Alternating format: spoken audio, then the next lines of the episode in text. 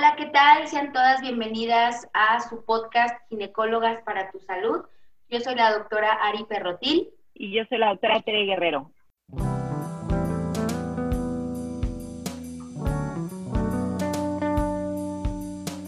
Y hoy traemos un tema muy interesante. Vamos a, a cambiar un poquito la dinámica que llevábamos de temas de ginecología para adentrarnos a un tema muy importante durante el embarazo, que ustedes nos hacen muchas preguntas con respecto a nutrición. Entonces, el día de hoy vamos a hablar un poquito sobre nutrición durante el embarazo.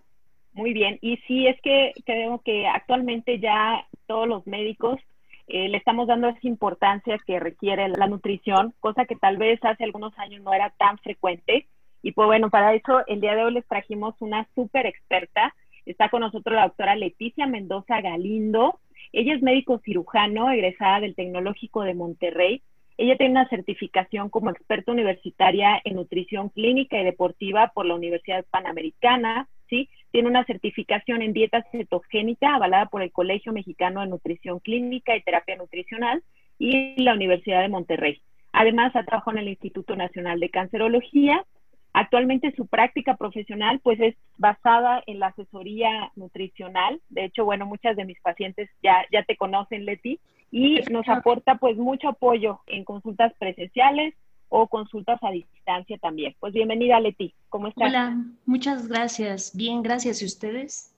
Bien, bien. Pues empezando con el tema, Leti, justamente creo que es padre porque tú, al ser médico, nos puedes platicar de dónde surgió esta iniciativa, ¿no? De enfocarte específicamente en la nutrición. ¿Y cuál crees tú que es la importancia de una asesoría, ya hablando de las pacientes embarazadas? Pues mira, al final creo que la medicina debería y debe de estar basada en un estilo de vida saludable y eso incluye pues cuidados integrales que no nada más deberíamos de dedicar al control de patologías específicas, sino a justo esto, a que estemos nosotros alineados en un estilo de vida que sea saludable y eso por supuesto incluye una alimentación que sea rica, que sea variada, balanceada, equilibrada y que en el embarazo pues es fundamental por los requerimientos energéticos que tiene tanto el bebé como la mamá en este caso. Creo que estamos muy acostumbrados a escuchar esta famosa frase de que tienes que comer por dos cuando tú estás embarazada y creo que aquí lo que habría que acotar es, no es que tengas que comer por dos, es que la alimentación se vuelve doblemente importante durante este periodo de vida, ¿de acuerdo? Sí, totalmente, ¿no? Es como dice, es que durante el embarazo nos pasa mucho en consulta que se van a los extremos. O justamente, tengo entonces que comer más para nutrirme mejor y nutrir a mi bebé, o las otras de, no, es que no quiero subir 20, 30 kilos, entonces hago un poco ahí como de dietas raras, como de restricciones de alimentos raros. Es como intentar llevarlas como en el medio, ¿no? Al hacer la mejor alimentación que se pueda. Yo la verdad siempre les digo, las embarazadas, creo que hasta ahorita de mis pacientes, son como las mejor portadas. Si las enviamos contigo, te van a hacer caso, van a seguir al pie de la letra. La gran mayoría de ellas se ponen más al cuidado, ¿no? Pero además tenemos como toda la red de apoyo que generalmente también es bastante útil para que las pacientes puedan llevar a cabo los objetivos específicos que buscamos en, en la nutrición. Y creo que vale la pena que los acotemos sin duda alguna. Están divididos en tres, principalmente la importancia que nosotras podríamos tener de la asesoría nutricional durante esta etapa y que la primera pues tiene que ver con que nosotros demos un aporte suficiente de alimentos y de requerimientos nutricionales para favorecer el crecimiento adecuado del feto, los requerimientos maternos, la preparación para el parto y por supuesto considerar que, bueno, pues necesitamos una reserva en forma de grasa para el periodo de lactancia. Y pues lo que tú mencionabas, ¿no? A veces creo que las pacientes tienen como mucha duda de, pues cuántos kilos de peso tengo que subir, no quiero subir tanto, o la verdad es que a veces pues no les interesa mucho cuánto suban, y sabemos que hay ciertos riesgos asociados a que no tengamos una ganancia de peso controlada ni adecuada durante este periodo de la vida. Es bien importante que acotemos que dependiendo del índice de masa corporal de la paciente, es decir, la clasificación de peso que tenga, pues es la ganancia de peso que nosotras tenemos que calcular y esperar para nuestras pacientes. Ejemplo, en una paciente que tiene un peso normal, es decir, de un índice de masa corporal, que es una relación entre peso total sobre altura al cuadrado, de 18.5 a 24.9, estaríamos esperando una ganancia total de peso de 1 a 3 kilogramos durante el primer trimestre y después calculamos la ganancia de peso por semana y estamos hablando más o menos de 350 a 500 gramos de ganancia de peso por cada semana entre el segundo y el tercer trimestre. Para hacer la cuenta muchísimo más rápida, sabemos que una paciente con peso normal, que inicia el embarazo con peso normal, tendría que ganar entre 11.5 y 16 kilos aproximadamente de peso durante todo el embarazo. De tal manera que, contestando a su primer pregunta, ¿cuándo es importante la asesoría nutricional? Desde antes de embarazarse. Es bien importante que el estilo de vida adecuado, que el control de peso adecuado, que el control metabólico se lleve a cabo previamente al embarazo. Ustedes pues lo saben también muy bien. Es bien importante el aporte que nosotros podamos dar de micronutrición, específicamente del uso de ácido fólico, de omegas, de todos estos suplementos o complementos que pudiéramos utilizar o que pudiéramos darle a nuestras pacientes para que estén listas para pasar por un proceso tan importante y de tantos cambios hormonales y metabólicos como lo es el embarazo. Claro, y creo que ya empieza a cambiar esta mentalidad en las pacientes y eso es muy padre. Anteriormente, pues la paciente te llegaba ya embarazadísima, a veces ya en el segundo trimestre, tercer trimestre, ya había muy poco que hacer. Y actualmente viene esta corriente de estas parejas que planean el embarazo, planean la llegada del bebé y entonces Muchas veces podemos captarlas idealmente a veces hasta seis meses antes de que planeen que se dé el embarazo y eso justamente nos permite hacer todo este trabajo previo nutricional por, sobre todo lo que decías, ¿no? La ingesta de micronutrientes, el que corrijamos cualquier patología que traiga. Y tú lo dices bien, ¿no? O sea, yo creo que el mejor momento de acudir a una consulta nutricional, pues, es desde antes de embarazarse, ¿no? O lo más pronto posible. Ahora, tú, ¿Tú consideras que todas deberían de acudir? O sea, que sí sería algo que deberíamos de hacer de rutina. Sí, por supuesto. Mira, sabemos que sí se reduce el riesgo de complicaciones maternas y fetales en las pacientes que tienen un adecuado aporte de macronutrientes de los alimentos que forman principalmente nuestra alimentación. Este, y, y no solo eso, sabemos que tanto el hecho de no ganar suficiente peso como de pasarnos en la ganancia de peso sí puede tener complicaciones no nada más en el desarrollo fetal, hay algunos estudios que han asociado incluso complicaciones en niños que durante la etapa fetal tuvieron restricciones o son productos macrosómicos que tienen en un futuro o en la etapa adulta algunas complicaciones metabólicas o cardiovasculares incluso. Entonces, pues sí, no nada más es el riesgo que nosotros podamos reducir desde el punto de vista de la mamá, sino lo que podríamos ahorrarle potencialmente a ese bebé. Ahora, sabemos bien que ya nosotros en el capítulo previo les hemos hablado que pues al embarazo nosotros lo dividimos, ¿no? En, trimestres y obviamente todo lo que nos estás contando ahorita es, es muy amplio, ¿no? Es, eh, aparte de amplio, hay que individualizar, esto no es como literal una receta, ¿no? De, oye, a todas les vamos a dar lo mismo, todas van a comer lo mismo. Sí, hay que, hay que tomar esto de, a ver, qué tipo de paciente eres, por supuestísimo, qué embarazo es, todo un montón de condiciones, ¿no? Tomar como... Comorbilidades asociadas, medicamentos que estemos tomando. Incluso tenemos que considerar factores que a veces damos por sentado, como el factor de, de, religioso o de estilo de vida que tenga el paciente ya, que potencialmente nos pudiera restringir el consumo de cierto tipo de alimentos que pudieran ser necesarios para esta etapa de vida. De tal manera que sí, por supuesto, se tiene que individualizar totalmente cada caso que estemos nosotros atendiendo podías darnos algunos consejos o darnos como una pauta de estas pacientes yendo por trimestre. Si nos enfocamos un poquito como al primer trimestre, vamos a suponer que tanto o es o una paciente que ya fue previamente a asesoría, estaba ya con determinado tipo de alimentación y complementos, de pronto ya se embaraza y estamos dentro de los tres primeros meses. Ahí, ¿qué consejos y más o menos qué alimentación consideras? Digo, insisto, en una paciente estándar, vamos a tomarlo muy general, pero ¿cuáles serían como los consejos durante los tres primeros meses? Claro, en esta etapa generalmente tenemos muy poca variación calórica. Nosotros, ¿cómo calculamos cuánto debería o cuántas calorías debería consumir un paciente en un día, considerando caloría como una unidad energética que al final nos refleja eh, cuánta energía requiere el paciente para poder vivir. Nosotros calculamos algo que se llama tasa metabólica basal, que es la mínima energía que necesita un paciente en estado de reposo para llevar a cabo sus funciones vitales. Cuando nosotros estamos en el primer trimestre, la variación de la tasa metabólica basal es muy poca. Hay algunos autores que nos sugieren que tenemos que escalarla siempre a 2.000 kilocalorías mínimo al día.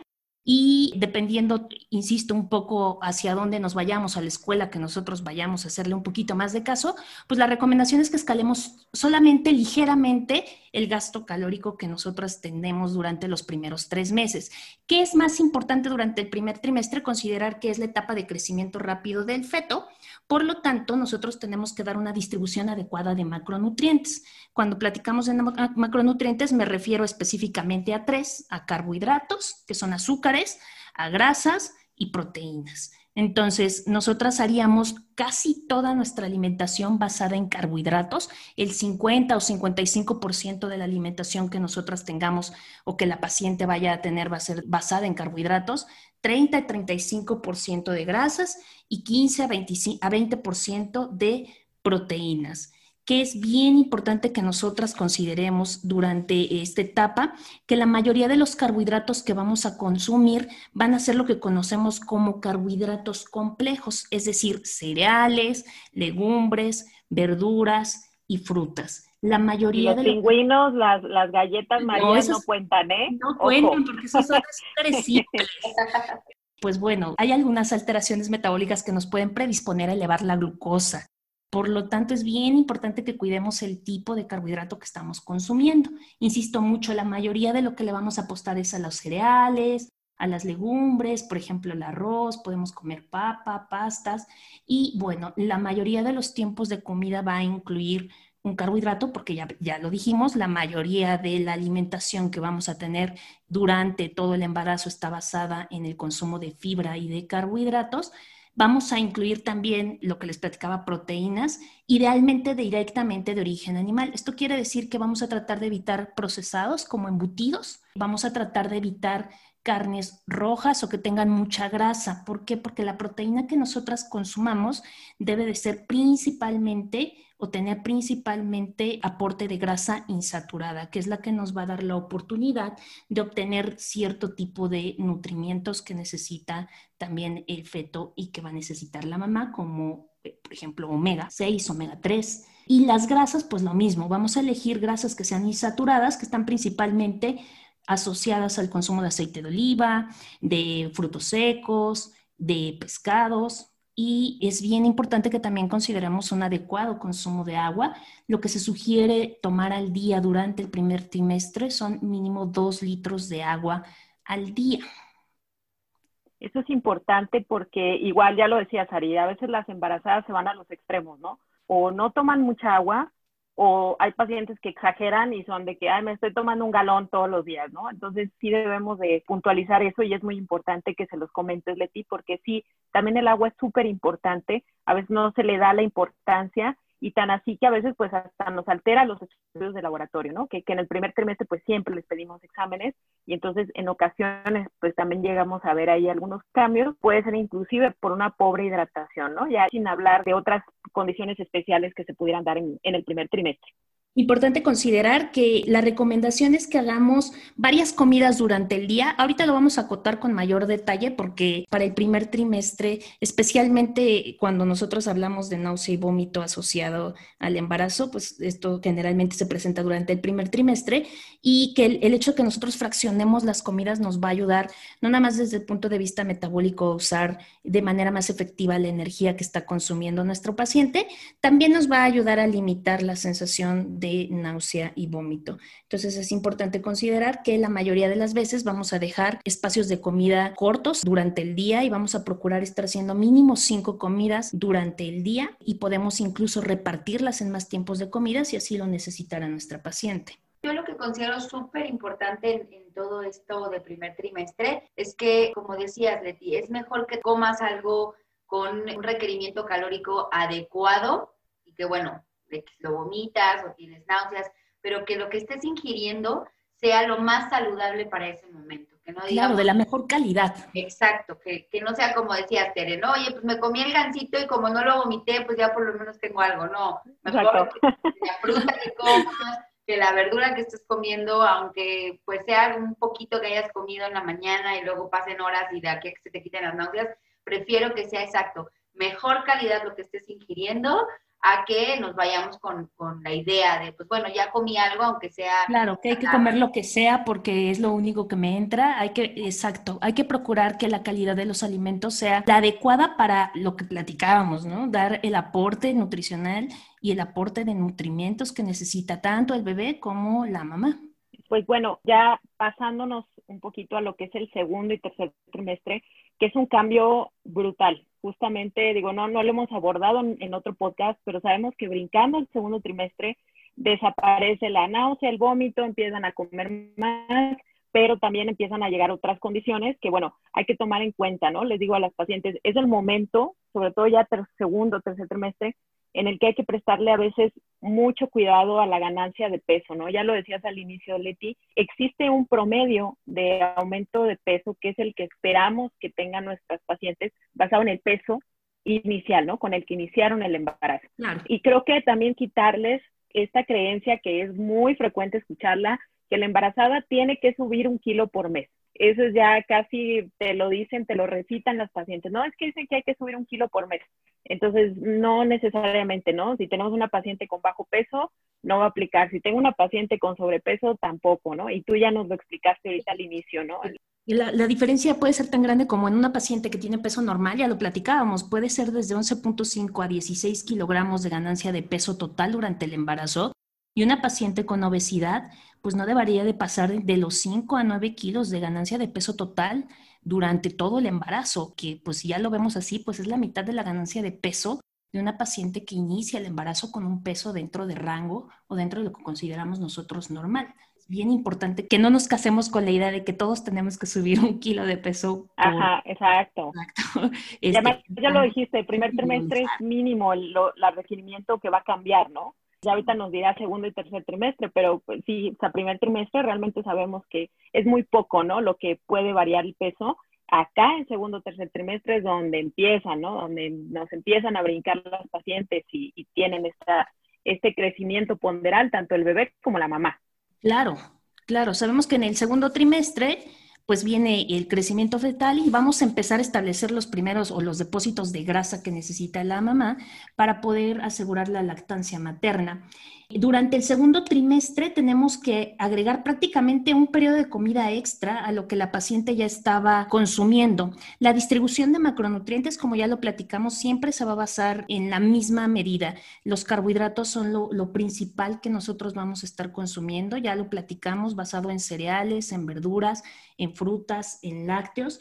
Y si nosotras habláramos como en términos de comida, si yo tuviera que agregarles un periodo de comida más, pues prácticamente les estaría agregando una taza de yogurt con fruta y una rebanada de pan tostado extra a todo el periodo de comida que ellas deberían de estar teniendo, de tal manera que es añadir más o menos 350, 340 calorías extras diarias a lo que ya estábamos consumiendo. Es prácticamente, insisto, un periodo de comida más, es como si agregara un sándwich de pollo. Es bien importante que lo consideremos, insisto, y qué bueno que lo acotaste otra vez, Ari, pues al final depende mucho de la calidad de los alimentos que nosotras podamos aportar a nuestras pacientes. ¿Qué sucede en el tercer trimestre? Que ahí es donde, donde nos disparamos un poco más en rango calórico, nos podemos ir hasta 450 a 500 kilocalorías extras al día.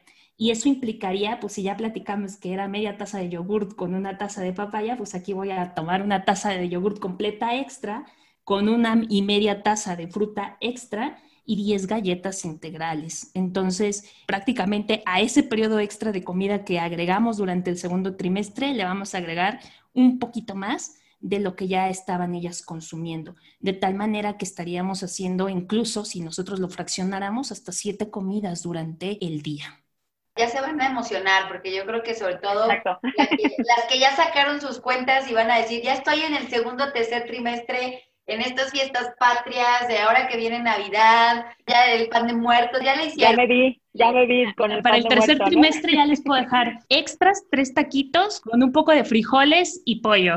Ok, no, pues Muy ya está, hagan sus cuentas, si están en esas fechas ya la hicieron. Esta etapa es mucho más el hincapié en, en come bien, ¿no? Come sano y obviamente no ha ido asesoría, pues encaminarla a eso. Como dices, tenemos la tarea de, de hacer segundo y tercer trimestre en un capítulo, pero sobre todo es esa llamada de, chin, ya nos va a subir de peso o ya se va a ver más la pancita. Tenemos también el estudio para diabetes durante el embarazo. Entonces creo que en esos siguientes trimestres sí nos enfocamos mucho en que en cuánto está aumentando de peso y sobre todo de nuevo, ¿no? Tanto mamá, bebé, qué peso están teniendo y qué estudios les vamos a hacer a continuación. Entonces, creo que ah, por mucho que escuchemos, ¿no? Que es mucha comida, come más, es de nuevo centrarnos en la calidad de lo que van a estar comiendo y también, pues obvio, ¿no? De dónde venimos, de qué tipo de primer trimestre venimos, qué ganancia de peso llevamos, pero sí creo que me enfocaría un poco más en eso, ¿no? Segundo y tercer trimestre, no es subir de peso por subir, ¿no? No es porque ya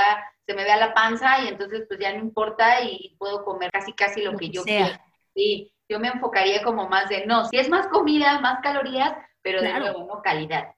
Sí, claro, tenemos que asegurar lo que ya estábamos platicando, el consumo de ciertos micronutrientes que nosotros tenemos ya en, en la alimentación per se. Entonces, la vamos a basar en lácteos, la vamos a basar en poder utilizar una buena calidad de verduras, una buena calidad de proteínas. Insisto mucho, la calidad de los carbohidratos, si bien es la base de la alimentación que vamos a tener, tienen que ser carbohidratos complejos, cereales, frutas de bajos índices glucémicos, Frutas de bajos índices glucémicos quiere decir que no eleven mucho los niveles de glucosa cuando nosotros los consumimos. Es bien importante que mantengamos pues lo más estable posible la glucosa, como tú lo platicabas, es- son periodos críticos para el crecimiento del bebé y para que la mamá no tenga ninguna complicación a estas alturas del embarazo. Y como por último, ¿qué nos dejarías de recomendaciones? Es un tema muy amplio, es, es una especialidad solita, es, son pacientes muy diversas, pero a manera de quienes nos escuchan, que tengan como una noción muy, muy, muy general de la nutrición correcta durante estos nueve meses, ¿qué recomendaciones, sobre todo para aquellas, no puedes comer esto, este alimento no, con todas las molestias, digamos, pros, contras que interfieren en el embarazo, ¿qué podrías tú recomendarnos? Mira, de entrada, lo que platicábamos, náuseas y vómito, siempre nos sirve fraccionar mucho las comidas, hacer de seis a siete comidas durante el día. Preferimos que sea, insisto, mucho calidad de la alimentación en pocas cantidades, bien distribuidas durante el día. Sabemos también que cuando nuestro paciente come lento y mastica muy bien los alimentos, disminuimos esta sensación de náusea. Recomendamos que después de haber consumido o ingerido cualquier tipo de alimento, pues que se sienten por lo menos una o dos horas, que no se vayan a acostar luego, luego, o no se recuesten luego, luego. Esto también nos va a ayudar, no nada más con el tema de náusea y vómito en el primer trimestre, nos va a ayudar con la sensación de reflujo que podrían presentar hacia el tercer trimestre del embarazo. El útero va a empezar a ejercer un poco más de presión en el estómago y esto pudiera generar esta sensación de acidez o de reflujo, que también puede mejorar si nosotros dividimos las comidas durante el día y si dejamos un buen espacio para reposar antes de que se acuesten. La ingesta de líquidos fríos en lugar de calientes durante el primer trimestre también puede ser bastante, bastante útil. Sabemos además que el uso de alimentos secos también nos puede ayudar, ejemplo, pan tostado, cereales o galletas. También puede ser útil para que puedan ellas tener menor sensación de náusea. En cuanto al reflujo, pues lo mismo, evitar comidas ácidas, evitar el consumo excesivo de grasas, ya lo platicamos, la calidad de las grasas también es fundamental. Necesitamos un aporte adecuado de omegas y, esto nada más lo, lo, va a dar las grasas insaturadas. Las grasas insaturadas de manera general son las que vienen en estado líquido, ejemplo el aceite de oliva. Y bueno, siempre decimos volver a los básicos, que nuestra alimentación esté principalmente basada en lácteos y cereales. Eso nos va a ayudar también muchísimo para que la paciente no tenga esta sensación pues ni de náusea y vómito en el primer trimestre que nos limite un poco también el reflujo hacia el tercer trimestre. En cuanto a los antojos, pues bueno, tratar de evitar que estemos comiendo muchos alimentos como muy condimentados. Siempre vamos a optar por alimentos fríos o con poca grasa. Y bueno, si se nos antoja algo, insisto y les insisto mucho yo a las pacientes en la consulta, pueden consumirlo con moderación. Sabemos que estamos teniendo y que también no lo vamos a restringir si es que lo desean, pero tenemos que tener muchísimo cuidado en que no sea la base de nuestra alimentación y que identifiquemos precisamente los antojos como eso, como un antojo y como un extra o como un adicional al esquema de alimentación que nosotros ya estamos llevando a cabo con nuestro paciente. Exacto, que pues no es un hambre legítima, ¿no? Como tú lo dijiste, tal cual es, un antojo. Exacto, es hambre emocional, ¿no? Como tú dices. Y también tomar en cuenta que por lo general este tipo de antojos, pues no es como que se les antoje una ensalada, ¿verdad? La paciente dice, ay, me super antoja una rama de apio con queso gotage. O sea, claro que no. Siempre se les va a antojar, o sea, el pan, el pastel, el, ya lo decías, Darío, también en las fiestas, ¿no? El pan de muerto, la rosca de reyes.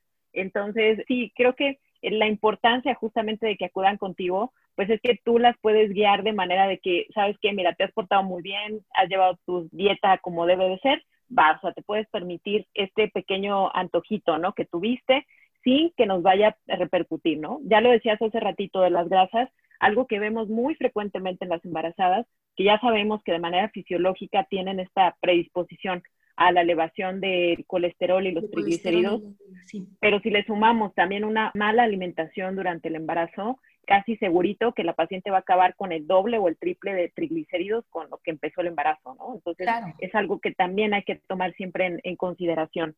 Sí, por supuesto. Volver siempre a los básicos. Hay que tener muchísimo cuidado con el tipo de consumo de grasa que estamos teniendo. Insisto mucho, eh, basado principalmente en grasas que nos den un buen aporte, algunas semillas, considerar aceite de oliva, no estamos hablando de grasas tipo aderezos empaquetados, etcétera, que también tienen muchos conservadores y este tipo de cosas son las que vamos a empezar a tratar de limitar, que al final pareciera que no, pero siempre nos dan un aporte calórico extra que no consideramos o que nadie considera dentro de su alimentación como algo que en realidad sea parte de su alimentación, porque solo es el topping o porque solo es lo que yo le embarro, pero en realidad todo eso cuenta. Y pues bueno, creo que generar conciencia en este sentido de que todo cuenta y que todo es importante como parte de una alimentación integral. A manera de conclusión, doctora, ¿qué nos podrías dejar? Pues que bienvenidos a la consulta. Que es bien importante que consideremos a la nutrición como parte integral del cuidado de nuestra salud en todas las etapas de la vida.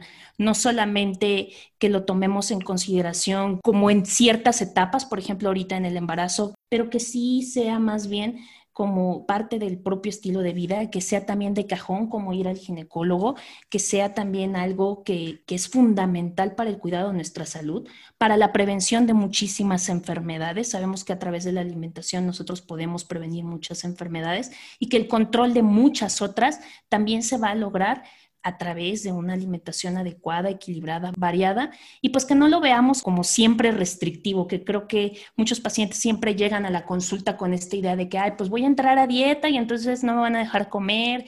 Al final vamos a comer lo que necesitamos, lo que nuestro cuerpo realmente necesita y dar requerimientos y dar un aporte de nutrimientos pues que sean adecuados para nuestra salud, para llevar a cabo nuestras funciones vitales creo que es, es, importante, ¿no? Esto que dices, el concientizarnos de acudir a una valoración nutricional, que tiene que ser algo ya de rutina para todo. Ahorita, pues, enfocado a las embarazadas, yo creo que ya la mayoría de los colegas ginecólogos ya nos está entrando esa idea en la cabeza de que, bueno, tenemos que mandar sí o sí a nuestra paciente a una valoración nutricional, aunque esté todo bien, aunque la paciente esté sana, esté su peso, siempre nunca va a haber como un experto como tú que le dé las pautas exactas que, que requiera yo siento que es, esa es la conclusión perfecta, ¿no? Esto no es, no es una etapa como para que nos pongamos a hacernos las que sabemos qué comer, cómo comer, digo, ninguna etapa de la vida, pero esta creo que, insisto, yo es donde más las agarro. Oye, tienes que portarte bien, tienes que comer bien, y como se hacen responsables de un ser que obviamente recibe lo que ellas comen,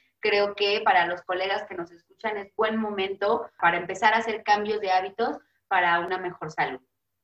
Sí, por supuesto. Muy bien. Y pues bueno, doctora Leti, ¿en dónde te podemos encontrar? Tus redes sociales, cuéntanos.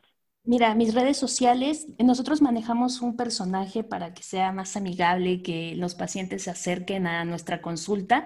Entonces nos pueden encontrar como la tiendita de la güera, la tiendita de la guera, en Facebook y en Instagram y con todo gusto ahí podemos atenderlos.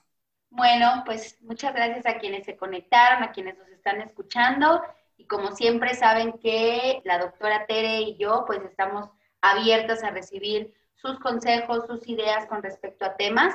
Cada invitado que traemos queremos invitarlo otra vez y exprimirlo más. Entonces, doctora Leti, estate atenta para la segunda parte de nutrición en otro momento de la vida de la mujer. Como saben, a nosotras nos encuentran en nuestras redes sociales con doctora Teresa Guerrero y en Consultorio Excel. Pues muchísimas gracias por conectarse, por escucharnos, compartan como siempre y esperemos disfruten este capítulo y hasta la próxima. Muchas gracias. Muchísimas gracias. Hasta luego. Hasta luego.